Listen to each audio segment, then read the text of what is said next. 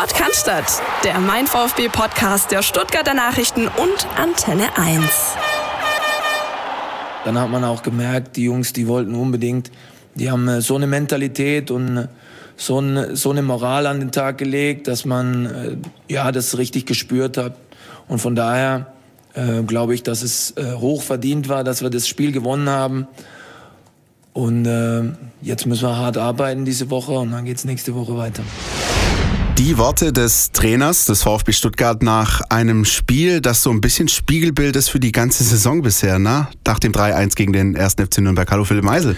Christian Pavlic, Servus. Servus an euch da draußen. Ja, das ist es tatsächlich. Ja, ähm, der VfB hat wieder mal sehr lange gebraucht, irgendwie, um in diese Partie reinzufinden, hat dann ähm, vielleicht auch einen kleinen Arschtritt kassiert in der Kabine. Ja, und dann ging es plötzlich und hat das dann ordentlich zu Ende gebracht, wie ich finde. Und Spiegelbild verbunden natürlich mit der Hoffnung, dass dann auch am Ende alles gut geht und das ähm, Resultat dann doch das gewünschte ist, so wie es eben jetzt am Montag war. Wir sprechen darüber, über dieses Spiel, haben natürlich auch noch ein bisschen den Fokus auf äh, Vario Gomez, ja, das Wortspiel der Woche aus äh, VfB-Sicht und wollen das Ganze natürlich auch ein bisschen ausdiskutieren, auch wenn wir eigentlich zugegeben jede Woche über den Videobeweis sprechen wollen, aber am Montag sind doch Dinge passiert, die so ein bisschen grundlegendere äh, Sachen auch betreffen.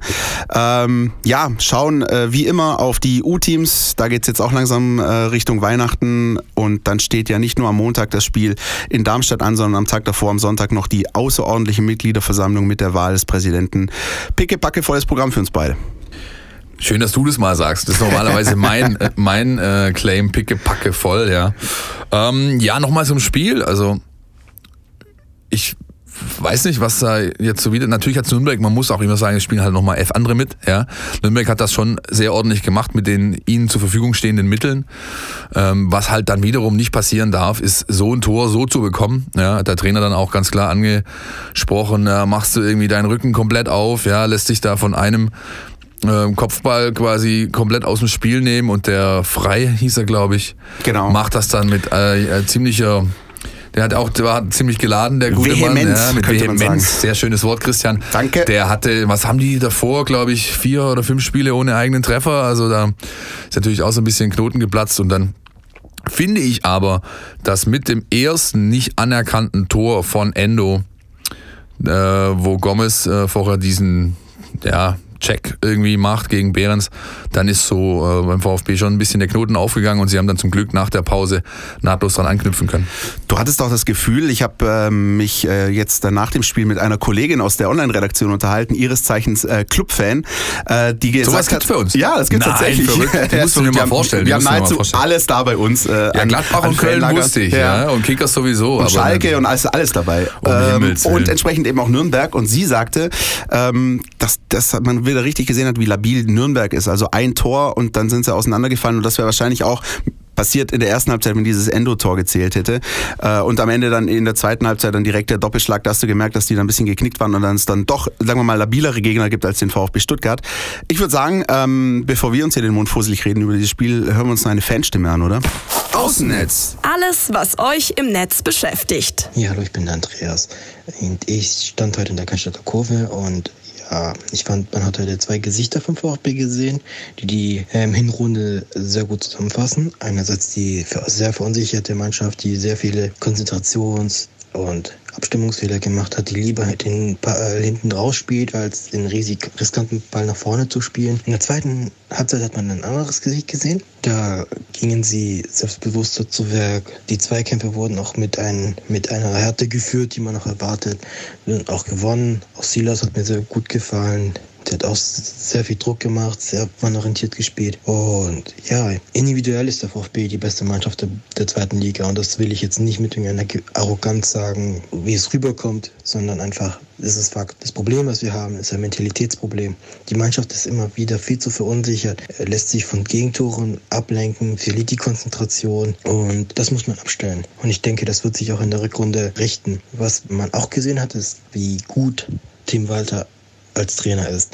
Ich weiß, das möchten gerne viele nicht gerne hören, aber dass er die Mannschaft in der Halbzeitpause so umgestellt hat, dass sie auf einmal Fußball spielen konnten, das ist eine Eigenschaft, die nicht viele Trainer besitzen. Ich habe mal, glaube ich, in einem American Football Podcast gehört, dass die zweite Halbzeit meistens zeigt, wie gut ein Trainer seine Mannschaft unter Kontrolle hat. Und das, was wir gesehen haben, das war einfach spitze und ich hoffe, dass Tim Walter unser Trainer für sehr lange Zeit bleibt. Ciao. Ja, gute, gute Einschätzung, finde ich. Ähm, auch mal die, die Sicht aus der Kurve dann in dem Fall. Und er spricht eben richtige Dinge an. Äh, denn ähm, das war schon so ein Stück weit ein Trainersieg auch. Ja. Meiner Ansicht nach. Ja, denn Tim Walter hat äh, die richtigen Maßnahmen ergriffen in der Pause, sowohl wahrscheinlich was die Wortwahl angeht und dass wir das natürlich wissen, weil wir nicht Mäuschen spielen können in der Kabine, aber eben auch was äh, sein Ingame-Coaching angeht ja immer so, und haben wir schon mehrfach drüber gesprochen, ja immer so manchmal, hm, weiß nicht, ob das so die richtige Geschichte war oder manchmal blieben auch Sachen aus, die wir uns gewünscht hätten oben von der äh, Pressetribüne. In diesem Fall hat er vieles richtig gemacht. Er bringt natürlich Silas, der ähm, ja einfach Wucht mitbringt, der was Wildes mitbringt, der für extrem viel Betrieb gesorgt hat auf dem Flügel und für mich noch fast der wichtigere Kniff, ähm, hätte ich mir, von, also hätte ich aufgestellt, ich hätte so angefangen tatsächlich, aber äh, Borna Sosa äh, nach äh, eine Position nach vorne zu ziehen, von Linksverteidiger ins Mittelfeld, um dann einfach ihm die Wege kürzer zu machen, die,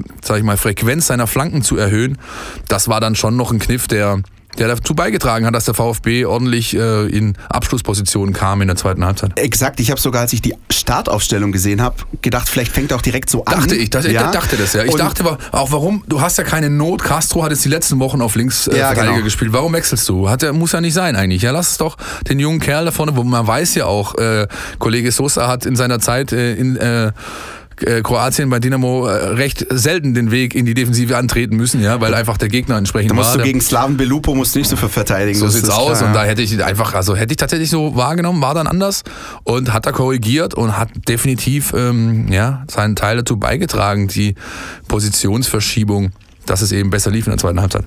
Über Tim Walter würde ich noch ganz kurz gerne sprechen mit dir ähm, und mal so ein bisschen deinen Eindruck äh, abfragen.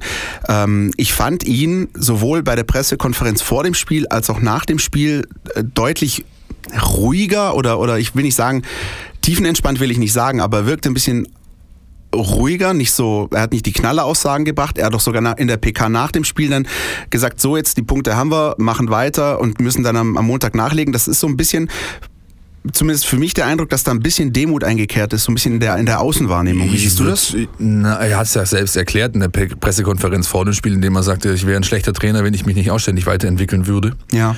Und das bedingt ja eben das eigene Hinterfragen. Und ich glaube, er ist so aufgeweckt, dass er schon gemerkt hat, dass eben vieles in den letzten Wochen sag ich mal, auch wenn es vielleicht aus dem Kontext gerissen wurde und überinterpretiert, aber dass vieles ihm nicht unbedingt zuträglich war für seine persönliche hm. Außendarstellung. Man hat auch diese eine äh, Situation in der Pressekonferenz vorm Spiel gemerkt, wo er lange überlegt, also anstatt zu sagen, dann werden wir gewinnen, sagt dann werden wir viel Freude haben am Montag. Ja? Und das ist ähm, für mich schon auch ein Zeichen, dass man sieht es ja auch beispielsweise an seiner Ausrichtung der Mannschaft, am System an sich.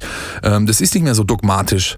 So, äh, so das ist mein Stil, das ist ähm, äh, die, meine Taktik, so gehen wir das an und alles andere ist alternativlos. Ja, wir haben schon viel über diese Zorniger Walter Quer- und Gegenvergleiche gesprochen und das, da lernt er. Ja, und das ist ähm, positiv. Punkt. Ein ganz wichtiger Sieg für Tim Walter persönlich, für den VfB, aber als Gesamtes natürlich noch mehr. Ja, ähm, wäre eng geworden. Also ja. da kann man, da muss man auch nicht um den heißen Brei rumreden. Also wer hätte er verloren, hätte das Ganze wahrscheinlich ein Ende gefunden diese Woche. Ganz ehrlich, muss man so sagen. Ja, das war schon spitz auf Knopf, sagt man so schön im Schwäbischen. Und das, ähm, ja, war natürlich allen Beteiligten anzumerken. Du hast auch gesehen in der Halbzeit, also hat auch Hitzelsberger, Thomas Hitzelsberger, der Vorstandsvorsitzende, über den wir nachher nochmal sprechen, der war auch diese Woche auf Redaktionsbesuch bei uns. Der hat das auch natürlich zugegeben. Also in der Halbzeit war schon Huh, es war ne? auch im Stadion in der ersten. Halbzeit so eine grundgereizte Stimmung. ja, ich. wobei ja? das ja, also, also weißt du, ich kann das alles langsam nicht mehr ernst nehmen. Diese ganze Pfeiferei und dieser, dieser Quatsch, ja. Also ähm, ich weiß nicht, ich, vielleicht überinterpretiere ich tatsächlich, aber also ich habe einmal, zweimal genau hingeguckt, die lautesten, die bei uns an der Pressetribüne nebendran sitzen, die am lautesten gepfiffen haben, da war einer davon, der hat dann nachher beim 3-1 geschrien, einer geht noch, einer geht noch rein. Ja. Das alles in, innerhalb von 90 Minuten. Also dann muss ich mir einfach die Frage stellen, Leute, ähm, äh, gibt es noch einen Mittelweg irgendwie? Bitte. Dann, also ich sag ja, äh, Spiegelbild irgendwie alles das, was am Montagabend passiert ist. Ähm, was auch ein Spiegelbild war, so ein bisschen im ja, negativen Sinne, ähm, das war eben wiederum die Geschichte rund um den Videobeweis äh, Schrägstrich Vario Gomez, der dann am Ende doch noch ein Tor geschossen hat, das gezählt hat. Ähm, aber in der ersten Halbzeit sind natürlich auch wieder Dinge passiert. Einmal ein Stürmerfall aberkannt, dann einmal wieder eine minimale Abseitsposition. Und ähm, ich würde jetzt gar nicht mal versuchen, darüber diskutieren zu wollen, ja, wieder ist der gut Videobeweis, ist der nicht gut der Videobeweis, sondern eher so ein bisschen eine andere Sichtweise nehmen. Und das ähm, hat äh, Professor André Bühler der seines Zeichens auch schon mal bei uns äh, Gast ist, ähm, äh, auf Twitter eigentlich ganz gut äh, dargestellt. Der hat nämlich nach dem Spiel gegen Nürnberg äh, Folgendes ähm, zum Besten gegeben. Hat gesagt, aus aktuellem Anlass meine Anmerkungen äh, zum War und gar nicht mal als VfB-Vereinsbeirat, Klammer auf, als solcher rege ich mich äh, nur über fünf nicht gegebene Tore in den letzten zwei Spielen auf, Klammer zu, sondern als Sportökonom. Denn als solcher sehe ich die Zukunft des Fußballs in Gefahr. Viele Zuschauer gehen ins Stadion, weil sie hier noch echte Emotionen erleben und ausleben können. Doch durch den Wahr werden ihnen diese spontanen Emotionen genommen, weil man sich nicht mehr einfach so über ein Tor freuen kann. Jahrzehntelang hieß es im Fußballbusiness, wir verkaufen Emotionen. Mit dem Wahr, so wie er jetzt gehandhabt wird, mag der Fußball vielleicht gerechter werden, er wird aber zweifelsohne eines seiner wichtigsten Verkaufsargumente beraubt, der Emotionen. Das hast du wunderbar vorgelesen, Christian. Endlich haben wir wieder das Internet ausgedruckt. Ja, Ja, das ist schon lange Zeit her, dass wir hier mal dürfen, ja. ja. Ja, Ähm, ähm, ja ich kann ähm, dem Herrn Bühler nur beipflichten, auch ohne einen kleinen Seitenhieb, den muss ich ihm noch geben. Hätte er damals, als er hier war, so auskunftsfreudig agiert, wäre das eine richtig runde Sendung geworden. Aber ähm, nein, also völlig unabhängig davon hat er natürlich recht. Ja, ähm, das ist tatsächlich, also so, dass du, ich meine, das kursieren auch entsprechende Videoschnipsel und GIFs im Internet, da siehst du mittlerweile Leute nach den Toren, die halt nicht mehr aufstehen, jubeln, sich um den Hals fallen, sondern die nur noch das Wahrzeichen machen. Ja? Ja. Hast du jetzt auch in der Cannstatter Kurve gesehen am Montagabend. Und ich meine, also, das kann es doch einfach nicht sein, Leute. Ja, aber wo- so, und ich glaube, auch wenn du mit den Schiedsrichtern sprichst, off-Record sowieso, aber äh, natürlich auch, ähm, sag ich mal, offiziell, dann hörst du da schon deutlich Signale raus, dass niemand mit der Situation zufrieden ist. Die auf dem Platz, die die Ärmsten sind, schon am allerwenigsten, ja, die da entscheiden müssen oder es manchmal einfach gar nicht mehr tun. Du hast ja das war, fand ich zum Beispiel erfrischend, dass bei dem, ich war es, das Gomez-Tor, das aberkannt wurde, das erste, da ging die Fahne sofort hoch. Ja. Und die Entscheidung hielt dann stand im Endeffekt. Ja, das ist ja schon mal, war, fand ich schon mal positiv, weil das kommt ja nur noch selten vor, dass ein, äh, dass ein Linesman, dass, dass der Linienrichter überhaupt noch irgendwie agiert, sondern die warten alle ab. Äh, kommt ein Piepser aus Köln oder eben nicht. Und das kann es einfach nicht sein. ne? Ich finde es schade, dass wir jede Woche drüber diskutieren müssen momentan und Aber ich find's kann gut, dass wir diesen Sinn Aspekt- des, äh, ja. des, äh, zum, zum, des ganzen Themas sein. Aber diesen Aspekt hatten wir halt noch nicht und das finde ich auch ganz gut, das mal zu beleuchten. Bei mir hat sich auch, ähm, haben sich Freunde gemeldet auf WhatsApp nach dem Spiel und haben gesagt, weißt du was du, als es dann diesen Handelfmeter gab, da bin ich schon gar nicht aufgestanden. Normalerweise drehe ich durch bei jedem Tor, bei jedem Elfmeterpfiff. Ich bin, ich bin schon gar nicht, ich habe es über mich ergehen lassen. Es gab Elfmeter, der ging rein. Yo, ich habe es zur Kenntnis genommen und selbst beim 2-1, das er dann gezählt hat von Mario Gomez, lag ja ein Nürnberger Spieler lange auf dem Boden. Da haben sich andere, haben andere zu mir gesagt, ich habe mich gar nicht gefreut. Ich konnte erst so halb jubeln und dann konnte ich so 100% jubeln, als ich gesehen habe, okay, der Schiri gibt das Spiel wieder frei. Und selbst der Stadionsprecher Holger Laser hat ja gefühlt zwei Minuten gewartet mit seiner Tordurchsage, weil irgendwie unklar war, ist es, zählt's? Dürfen wir feiern? Dürfen wir nicht? Und das ist ein bisschen der Aspekt, der echt äh, krass ist. Ich kann es ganz offiziell durchgeben. Tor für unseren VfB. Genau. Das war der O-Ton von Holger Laser. Ja, also Humor hat er, der Kerl. Das kann man ja, ist ja un, unbestritten. Der ist ja bei vielen nicht, nicht gut gelitten, ja, aber das ist natürlich, es wirkt sich einfach auf alle Aspekte, auf alle Facetten dieses, ähm, ja, dieses Ereignisses Fußballspiel aus und das ist, es kann nicht im Sinn und äh, im Sinne des Spiels sein. Ja, Punkt. und es ist natürlich so, du wirst den, ich glaube nicht, dass du den Videobeweis zurück abschaffen willst, will ich persönlich auch gar nicht. Ich will ihn halt nur optimiert oder moduliert und modifiziert, aber, Ja. aber so ist es halt einfach Blödsinn, dass jedes zweite Tor irgendwie äh, überprüft werden muss. Und eigentlich der Grundgedanke äh, dieses Dings war ja, so, solche Sachen wie Phantomtore zu vermeiden. Also dass die ganz eklatanten Fehlentscheidungen nicht. Und wer nach Italien schaut oder sonst wo sieht, dass es einfach auch besser geht. Und ähm, in Deutschland habe ich einfach den Eindruck, dass dieser äh, Videobeweis ein bisschen verbürokratisiert wurde und das ist mir too much. Das ist halt, ja, wie es die Deutschen halt so gern machen. Ne? Ähm, wenn ich aus dieser ganzen Thematik, dass du innerhalb von acht Tagen fünf Tore aberkannt bekommst durch die Entscheidung in Köln, was Positives rausziehen möchte, dann ist es definitiv der Fakt, dass Mario Gomez äh, vier davon quasi nicht erzielt hat. Ja? Ja. Aber schaut euch mal nochmal ganz genau, ähm, wenn ihr die Chance habt, das im, äh, in Mediatheken oder irgendwo auf der Zone oder sonst wo äh, nachzuvollziehen, schaut euch mal ganz genau die Abschlüsse von Mario an. Diese Abschlussqualität habe ich von ihm, seit er beim VfB Stuttgart zurück ist, nicht mehr gesehen. Die hatte er früher. Da hattest du gewusst, schieß den Kerl irgendwie an, bring die Pille zu ihm, das Ding ist drin. Der hat richtig, der hat die Gier wieder, der hat den Grip in der, in, in der Zweikampfsituation, hat astreine Abschlüsse hingelegt. Das eine in Sandhausen, wo er da quasi im Fallen links am Torhüter vorbei. Diese Tore machen nur ganz, ganz wenige Leute in Deutschland, auch in der Bundesliga. Gibt es da nur wirklich wenige. Marco Reus fiele mir beispielsweise ein.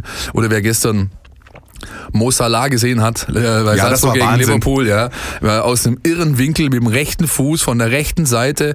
Das sind ähm, Qualitäten, die haben nur ganz, ganz wenige. Mario hat sie und ich ähm, will wirklich hoffen, dass er sie äh, ja bald auch wieder in äh, mehrere reguläre Tore ummünzen kann. Er hat erst sein zweites reguläres Saisontor erzielt jetzt gegen Nürnberg, muss man auch mal sich überlegen. Ja.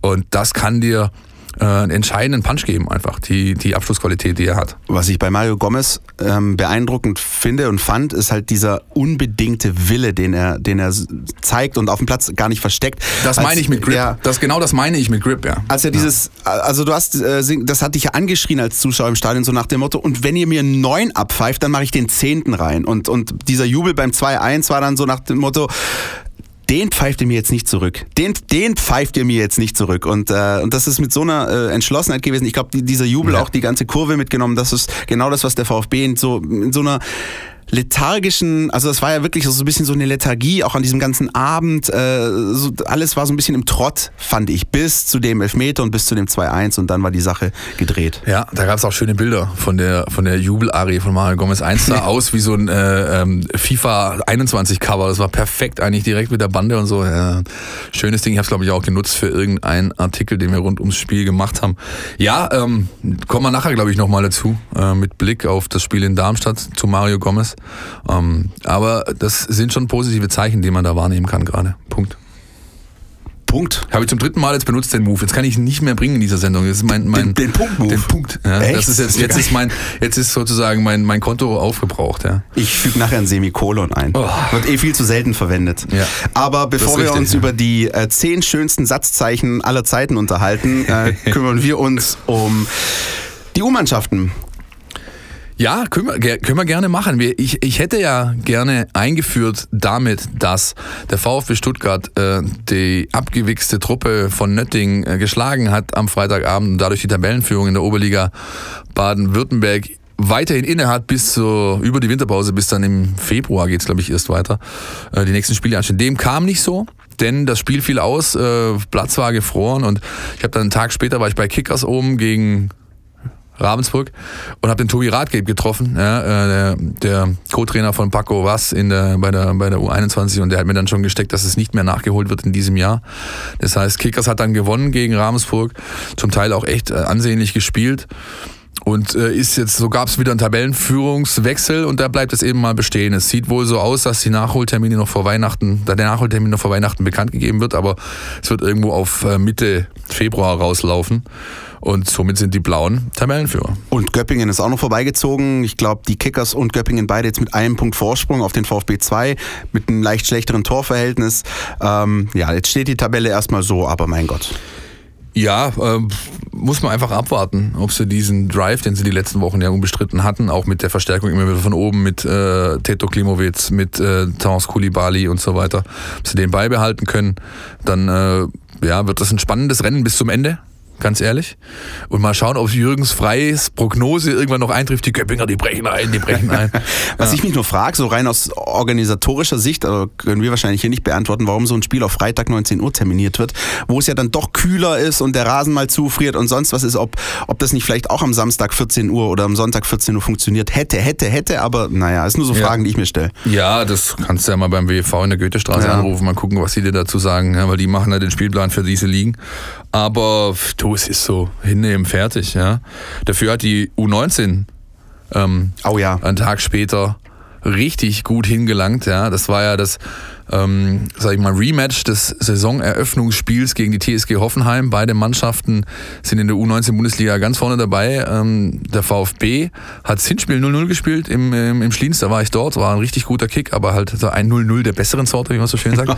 Schön. Ähm, jetzt haben sie aber den äh, bisherigen Tabellenführer geschlagen und damit sich die Tabellenspitze geholt. Zum ersten Mal, glaube ich, in dieser Saison. Also Nico Willigs Truppe hat die letzten Wochen einen Lauf, das muss man einfach so sagen. Und äh, beim 3 zu 0 äh, Benedikt Hollerbach getroffen. Das äh, zweite macht der Kapitän Per Lockel aus 25 Metern schön rechts unten rein. Und ganz ehrlich, schaut äh, bei uns in der App vorbei, da wird das Video reingeklingt. Ihr müsst ein bisschen runterscrollen, aber das Video ist da. Das dritte Tor, Lee Eckloff das ist einfach, da siehst du, warum der eigentlich schon der U19 entwachsen ist. Er, er riecht die Situation, er spürt die Unsicherheit. Der Hoffenheim-Verteidiger läuft mit einem unfassbaren Speed, mit hoher Aggressivität an, gewinnt den Ball und dann sieht er, der Torwart steht eben da, wo er steht, nämlich ein bisschen weit zu, zu, äh, raus vor seinem, vor seinem Tor, vor seiner Linie und er chippt die Kugel butterweich und wunderschön aus, sag ich mal, 20 Meter rechts über. Ah, oh, ach, geniales Tor und ähm, ich freue mich auf Lee, er wird mit nach Spanien reisen. Christian, du wirst das Trainingslager begleiten, dieses ja. Mal das VfB Stuttgart, da wird äh, Lee dabei sein. Und ähm, ich, er hat auch diese Woche jetzt schon wieder mit den Profis trainiert. Und ich bin sehr gespannt, ob er wirklich ähm, auf dem Sprung ist oder ob er noch ein halbes Jährchen braucht. Das Tor war auf jeden Fall eine Augenweide. Und ein Spiel steht ja noch an, auch für die U19, nämlich jetzt am kommenden Wochenende, Samstag, glaube ich, 12 Uhr, High Noon, DFB-Pokal, Viertelfinale gegen den VfL Bochum. Richtig, ähm, das ist ich meine das Viertelfinale, ich bin mir nicht ganz sicher. Ich könnte auch, aber jedenfalls ähm, wichtiges Spiel, nochmal um den positiven Jahresabschluss quasi abzurunden. Ähm, die Jungs sind heiß, hat Nico Willig schon gesagt. Sie sind noch heißer auf dem Mercedes-Benz Junior Cup, der dann Anfang Januar in äh, Sindelfingen stattfindet. Aber ähm, es ist natürlich ein Spiel, wo sie jetzt nochmal ja, zeigen können, dass sie, sag ich mal, diese tolle Saison von, also die letzte Runde, wo sie ja im, äh, den Pokal geholt haben und im Meisterschaftsfinale standen, halt wirklich äh, nochmal angehen wollen mit aller Kraft. Ähm, interessant ist auch, hat, hat Nico mir erzählt, ist halt, also Bochum ist jetzt individuell lang nicht so gut besetzt wie der VfB, aber ist halt eine Mannschaft, die durch die Ruhrpott-Fußball spielt. Ja, kompakt, energiegeladen, äh, aggressiv, Zweikampfführung. Also das ist mit Sicherheit eine, eine Aufgabe, die man nicht so geschwind im Vorbeigehen erledigt. Und ähm, ja, 12 Uhr, wer hingehen kann, Samstag, Highlight-Spiel auf jeden Fall. Hat jetzt gerade nicht viel gefehlt, dass ich Herbert Grönemeyer anstimme. Aber das mache ich jetzt mit nicht. Mit, mit, mit Bochum? Oder? Tief im Westen. Ah. Ja. ja. Schön, ne?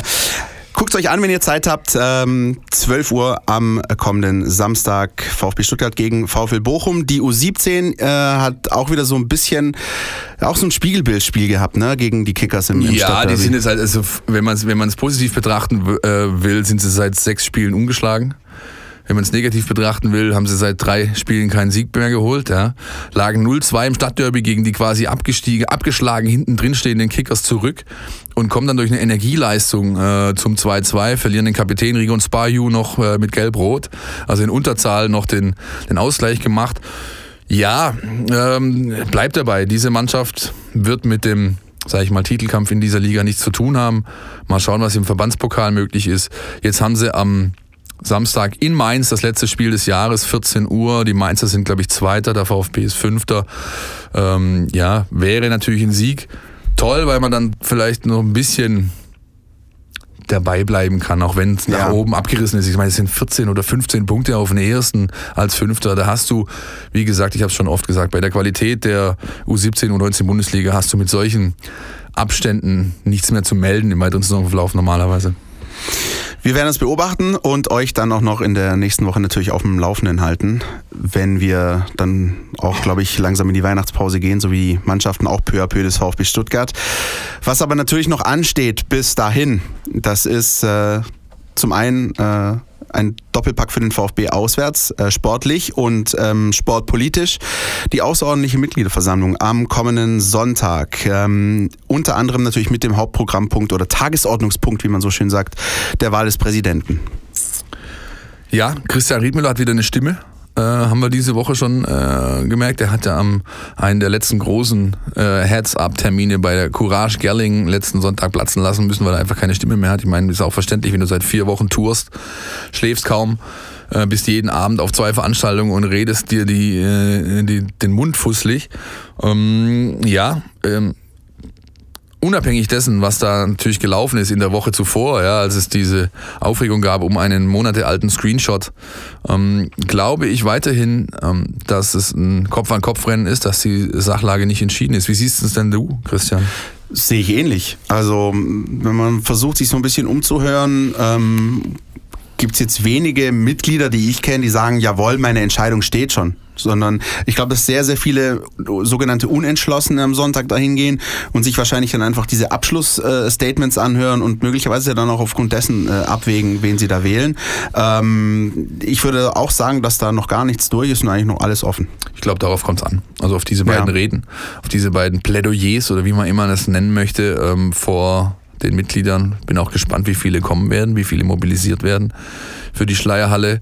Ähm, äh, ich wie man so hört aus Vereinskreisen, ähm, ist das Thema Abstimmungstechnik äh, wohl äh, ganz vorne auf den To-Do-Listen gestanden. ja. Es gibt jetzt wohl was, irgendein Modell mit äh, QR-Codes, die man scannen muss, ähm, mit dem oh. Ex-Anbieter oh. des ähm, bei der letzten Mitgliederversammlung, als Dietrich dann am Tag danach zurücktrat, mit dem Ex-Anbieter steht man weiterhin im Clinch, geht vor Gericht. Die ganze Geschichte haben wir auch äh, Stück dazu auf den Homepages, der die Sachlage nochmal aufarbeitet.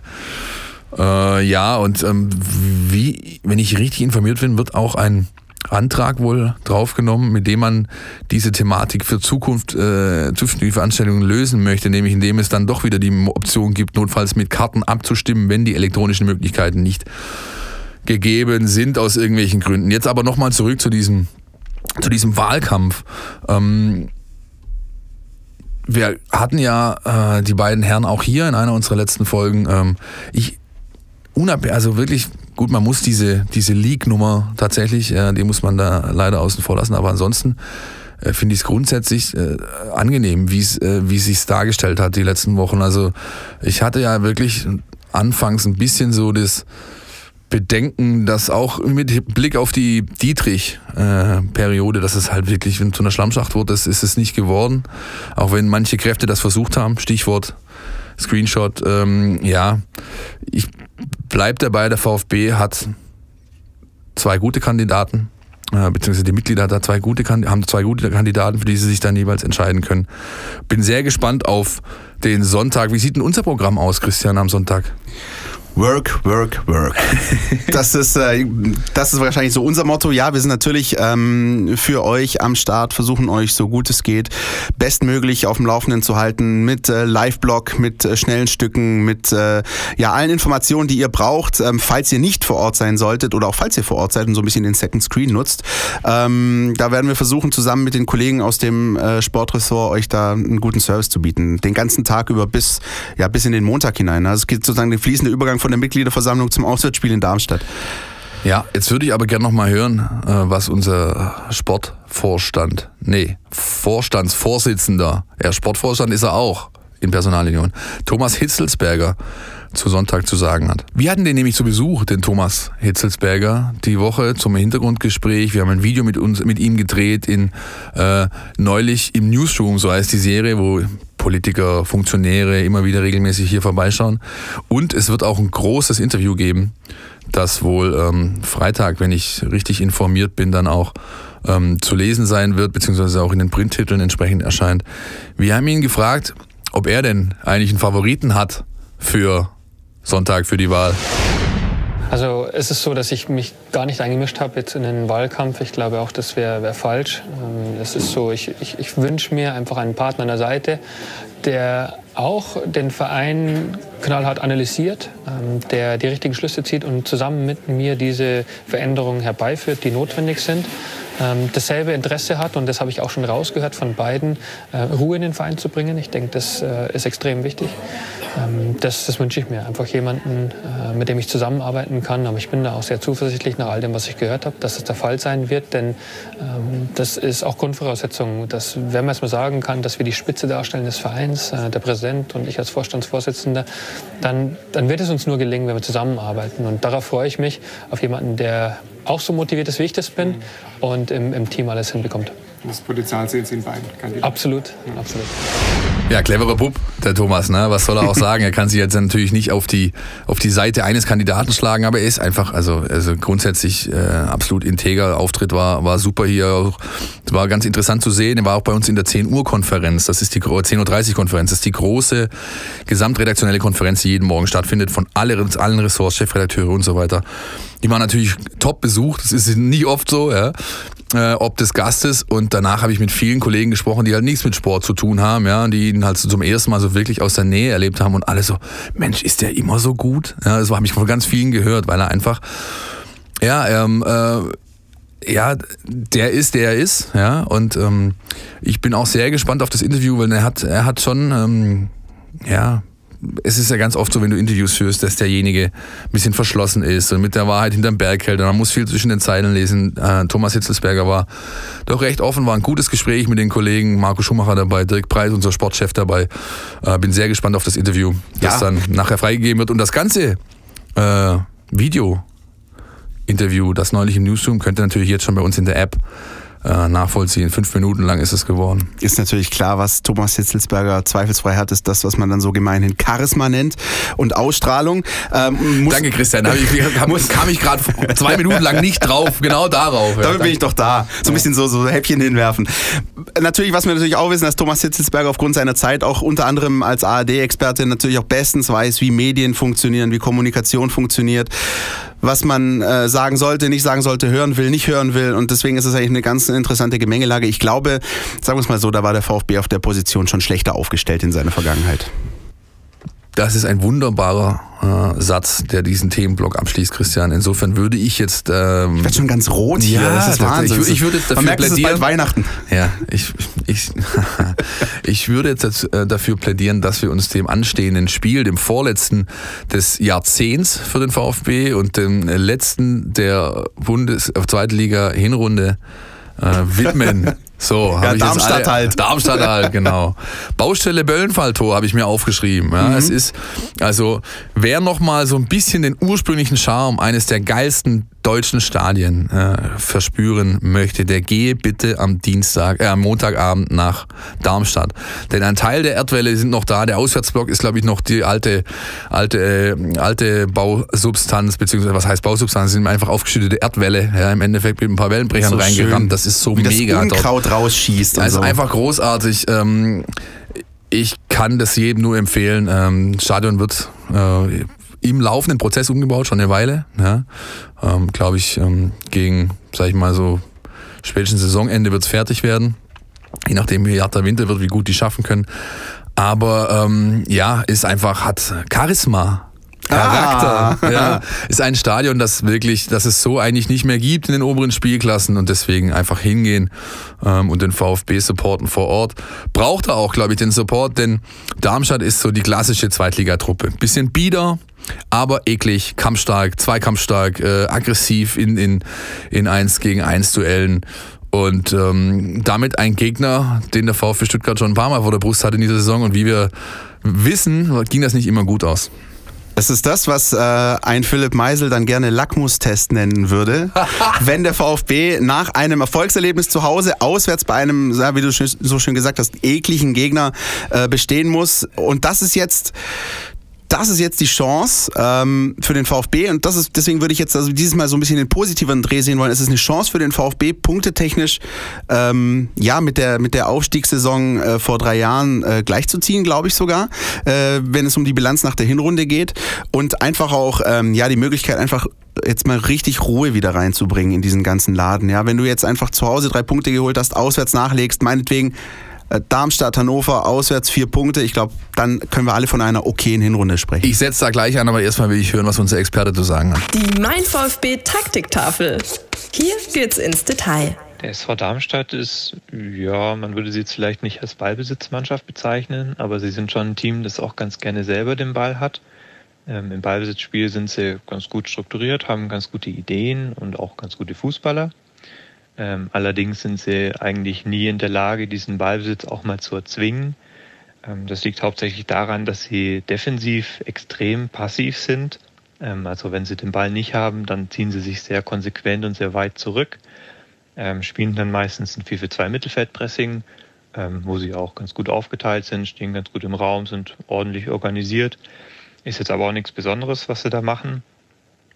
Ähm, sie haben jetzt natürlich noch ein bisschen Zeit ähm, bis zum Stuttgart-Spiel, ähm, um am Pressing zu arbeiten. Aber dass sie da jetzt ähm, auf einmal das Top-Niveau erreichen von einer Mannschaft wie Sandhausen oder wie vom HSV, das ist eher unwahrscheinlich. Ähm, das heißt, die Konstellation spricht schon eher für den VfB Stuttgart. Ähm, du hast auf der einen Seite eine dominante Ballbesitzmannschaft, auf der anderen Seite eine Mannschaft, die auch ganz gerne den Ball hätte, aber eben nicht so dominant ist. Und das spricht eigentlich immer für die dominantere Mannschaft, weil die dann eben den Ball haben wird. Ähm, trotzdem ähm, gilt es vor allem auf das Konterspiel von Darmstadt aufzupassen. Da haben sie einige sehr gefährliche Spieler, ähm, beispielsweise den Rechtsaußen Marcel Heller, der mit äh, hohem Tempo immer wieder in die Spitze startet. Ähm, da muss man sich nur mal an das äh, Gegentor vom VfB Stuttgart gegen Nürnberg zurückerinnern. Ähm, da muss der Linksverteidiger auf jeden Fall deutlich aufmerksamer sein, damit er Hellers Läufe verteidigen kann, als eben in dieser Situation. Da haben sie noch, äh, Dosun ist ein, ist ein wichtiger Anker, dann haben sie mit Melem jemanden, der im Passspiel und mit Fernschüssen gefährlich ist. Kempe ist ein guter Freistoßschütze. Da gilt es also trotz allem äh, sehr, sehr aufmerksam zu sein in der Defensive. Irgendwie, Christian, kam mir das gerade so ein bisschen bekannt vor. Ja? Ja, nämlich habe ich mich an die Sendung vor zwei Wochen so zurückerinnert, als äh, Derby anstand und dann äh, Sandhausen. Da hat ein gewisser Christian Pavlic die ganze Zeit davon fabuliert, dass er diese Spiele nur im Paket bewerten will. Und jetzt auf einmal ist die große Chance wieder gegeben, Ruhe reingekommen mhm. und so weiter und so fort. Leute, ich bin mittlerweile echt, also was Auswärtsspiele bei solchen Gegnern angeht, ich bin da mittlerweile sehr, sehr vorsichtig.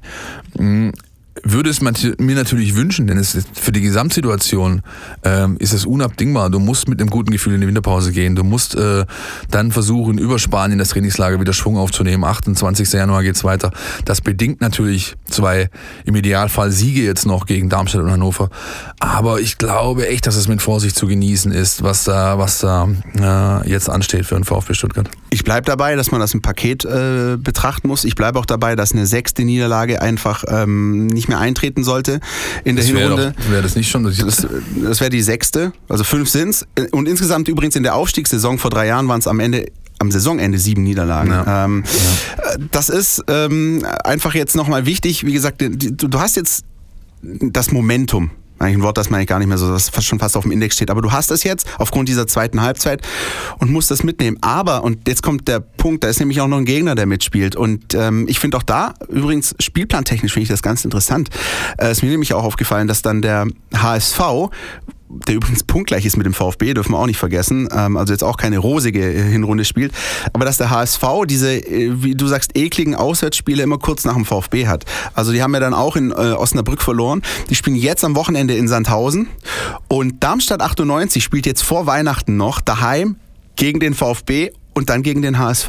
Also das ist echt so ein Wegweiser auch noch bis Weihnachten. Ich glaube, da werden wir schon äh, ein Stück weit schlauer sein, wie es um die Mannschaften bestellt ist. Ja, kann noch mal viel passieren. Ich meine, Bielefeld hat sich jetzt die Position da oben schön erarbeitet, ähm, aber dahinter ist noch viel los. Auch Heidenheim spielt, glaube ich, Spielen die gegen Hannover, meine ich jetzt am Samstag? Äh, äh, Heidenheim spielt gegen Bielefeld. Na, gegen Bielefeld, stimmt, ja, ja genau. Ja, ja, ja. Also da ist schon, äh, ist schon noch einiges geboten.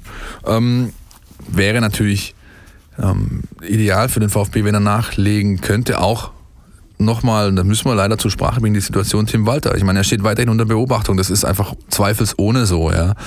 Ähm, hat auch äh, Hitzelsberger im Gespräch gestern gesagt, dass sie da genau hinschauen, dass sie aber auch, er hat, äh, wie es äh, clever ist, immer wieder den positiven Ausstieg gefunden aus solchen Themenblöcken wir reden viel, ähm, da entwickelt sich was. Ähm, wir haben ähm, ähm, ja ganz genaues Auge drauf und führen den Trainer, also er meinte damit, wie, mit wir meinte er Mislintat und sich, den Trainer dann auch schon mal ein Stück weit. Also das ist schon mal gut, da sind keineswegs irgendwie Brüche da geschweige denn Tischtücher zerschnitten, sondern da arbeitet man gemeinsam dran, ist natürlich unzufrieden mit der Ergebnissituation, mit den, mit den vielen Niederlagen. Nichtsdestotrotz sieht man eben auch, und das überwiegt, die positiven Aspekte, die positiven Ansätze und es kommt natürlich darauf an, dass die Mannschaft und Trainer weiterhin liefern. Wenn ich, wenn man so möchte, kann man sagen, Tim Walter hat quasi sowas wie eine zweite Chance oder Chance auf Wiedergutmachung mit Blick auf so diesen Trend. Wir haben uns äh, unterhalten nach dem Sieg beim HSV im DFB-Pokal, wo wir den Plan B besprochen haben und alles. Und da hat äh, die Mannschaft es verpasst, diesen Schwung mitzunehmen und diesen positiven Trend mitzunehmen. Jetzt ist wieder die Chance da. Man hatte nach einer äh, schwachen, schwächeren ersten Halbzeit ähm, den, den Turnaround geschafft, hat das Spiel gewonnen und jetzt hat man wieder passend zum Feste, ja, die Möglichkeit, diesen Schwung mitzunehmen und, und, und das ins Positive umzuwandeln. Und äh, auch da ich finde, zweimal sollte das nicht passieren, dass man das dann wieder wie so ein kleines Kartenhaus irgendwie zum Einsturz bringt. Ja, klar, ist gefährlich. Äh, zumal auch Hannover nochmal einen richtigen Brocken darstellt als Jahresabschluss. Das ja. ist ja jetzt nicht, die, die, ich meine, die stehen hinten drin, klar. Und, äh Wobei ich froh bin, dass die mittlerweile ihren ersten Heimsieg gefeiert haben. Das wäre so ein typisches ausgerechnet VfB-Spiel. Aber ja. gut. Ja. Ähm, ja, sportlich gesehen ähm, haben wir ja vorher lang drüber gesprochen. Äh, ich finde, Gomez musst du gesetzt sehen für dieses Spiel.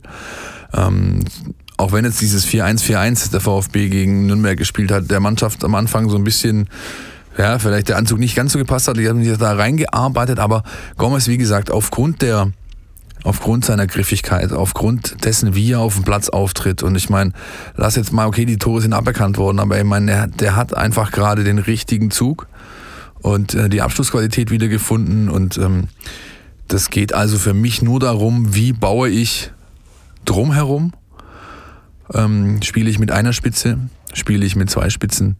Ähm, was würdest du denn machen, Christian, wenn du am Montag in Darmstadt in der alten Kabine, da unten, wo der Schimmel von den Wänden und so weiter. Das ist übrigens Nein. sensationell. Jeder, der auch schon mal da drin gewesen ist, auch dieser Pressekonferenzraum, das ja, ist eigentlich kein Raum, das ist eher so ein. Ja, wobei ich nicht weiß, ob es noch so ist. Also, ob sie mittlerweile schon so weit umgebaut haben, dass das noch, ja. dass das schon wieder neu. Aber, also, letztes Mal, als ich dort war, war es quasi eine erweiterte Besenkammer. Aber das, aber das macht es auch sympathisch. ja, klar. Ja, das finde ich auch toll. Natürlich. Ähm, ja, also ich würde äh, vermutlich auf die, ähm, auf die Elf gehen, die die zweite Halbzeit gespielt hat äh, am Montag. Also mit ähm, ich, die Frage ist, was machst du mit Daniel Didavi? Auch da bin ich wiederum ja. skeptisch. 45 ja. Minuten, das war, da hast du auch gesehen, der hat sich ausgepowert. Äh, setzt überhaupt auf ihn? Ähm, ja. Oder, ähm, oder ja, ja ohne besteht Frage. die Gefahr, also, zu verheizen? Das, das diskutiere ich nicht. Nee, Gut, nein. und dann ist aber die du Frage, ein, du fängst setzt, du mit ihm an oder du, du fängst ihn? mit ihm an, okay. weil du, du weißt, er kann halt, er wird nicht länger als 60 können. Selbst wenn er, äh, also, wenn er wirklich an die Grenzen geht, wird er ungefähr 60 Minuten zu leisten imstande sein.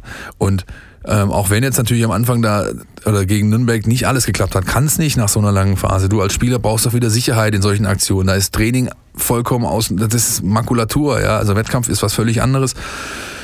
Ich habe ihn nicht so mau gesehen wie, wie manch anderer.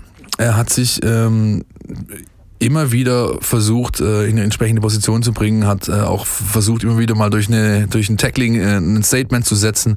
Du brauchst ihn als Führungsfigur für die Mannschaft sowieso, unabhängig vom sportlichen Wert, würde ich definitiv ihn aufstellen. Und zwar von Anfang an. Ja, ja, ja. Ich, ich würde, ich würde mit dem Gedanken spielen, möglicherweise mal zu schauen, wie sich das Spiel entwickelt und ihn dann als zusätzliches kreatives Element dann bringen, wenn es nicht laufen sollte. Würdest du nicht so machen? Nein, weil wenn was passiert, hast du das Problem, dass du ähm, zweimal wechseln musst, um, um den mhm. einen und denselben Effekt zu erreichen.